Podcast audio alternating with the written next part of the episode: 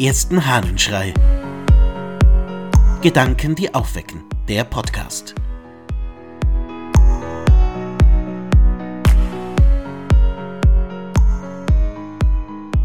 Von Sachen und Zeichen aus der Schrift über die christliche Lehre des Augustinus von Hippo.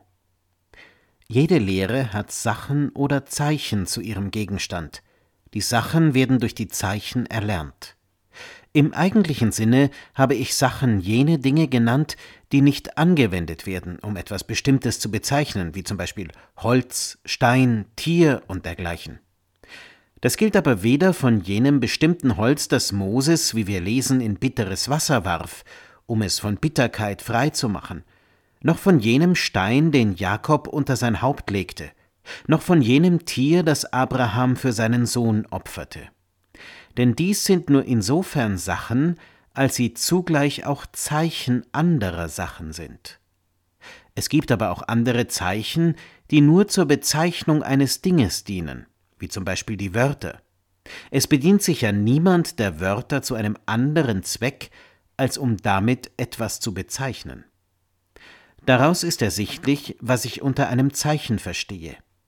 Es sind jene Sachen, die angewendet werden, um irgendetwas zu bezeichnen. Daher ist jedes Zeichen auch irgendwie eine Sache. Denn was keine Sache ist, das ist ganz und gar nichts. Aber nicht jede Sache ist auch ein Zeichen. War das jetzt ein bisschen arg philosophisch und theoretisch? Die Worte des Augustinus aus seiner De Doctrina Christiana, also über die christliche Lehre? Ich finde es aber einen spannenden Gedanken. Es gibt Sachen, Dinge und Zeichen, und einige Dinge, ganz viele Dinge können zu Zeichen werden, weil sie mehr bedeuten als nur das, was sie sind. Weil, wie er sagt, zum Beispiel das Holz als Holz einfach Holz ist, aber wenn es in einer bestimmten Art und Weise verwandt wird, dann, so wie da bei der biblischen Geschichte, die er zitiert, dann wird es zum Zeichen.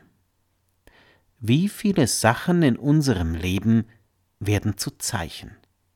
Wie vieles von dem, was wir um uns herum haben und verwenden, was eine Rolle spielt in unserem Leben, hat tatsächlich eine tiefere Bedeutung. Und bei wie vielen Dingen ist uns das gar nicht so wirklich bewusst? Ich glaube, wenn wir uns genau anschauen, was um uns herum zu Zeichen geworden ist, weil es uns etwas erzählt, werden wir staunen, wie viel das ist. Da ist der Kugelschreiber, der uns an irgendjemand erinnert, von dem wir den geschenkt bekommen haben. Da sind bestimmte Dinge, die etwas davon erzählen, was mit ihnen geschehen ist und von Menschen, die wir mit diesen Dingen verbinden. Da sind aber auch Sachen, die uns ganz woanders hinschauen lassen, auf Tieferes, auf Wichtigeres, die durchschauen lassen, auf ganz andere Dimensionen. Und genau das ist es, was, glaube ich, wert ist, einmal anzuschauen. Welche Sachen in deinem Leben sind deine ganz persönlichen Zeichen? Und was bezeichnen sie? Wovon erzählen sie dir etwas?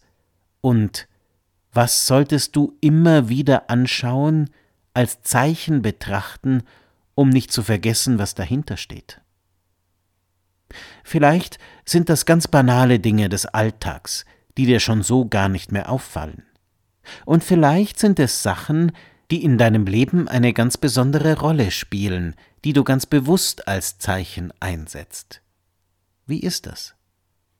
Ich glaube, es ist wert darüber nachzudenken, welche ganz persönlichen Zeichen du hast und welche ganz persönlichen Zeichen dir vielleicht helfen, weiterzukommen.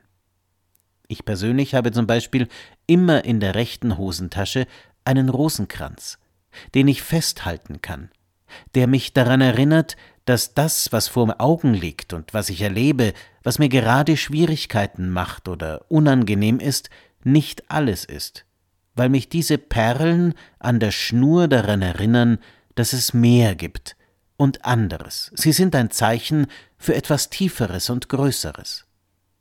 Gibt es so etwas bei dir auch? Sachen, die dich darauf verweisen, die Zeichen sind dafür, dass es Hoffnung gibt, dass es weitergeht, dass es größer ist als das, was so kleingeistig daherkommt? Ich glaube wirklich, es lohnt sich darüber nachzudenken. Und ich wünsche dir einen Tag voller Zeichen. Dein Ludwig Waldmüller.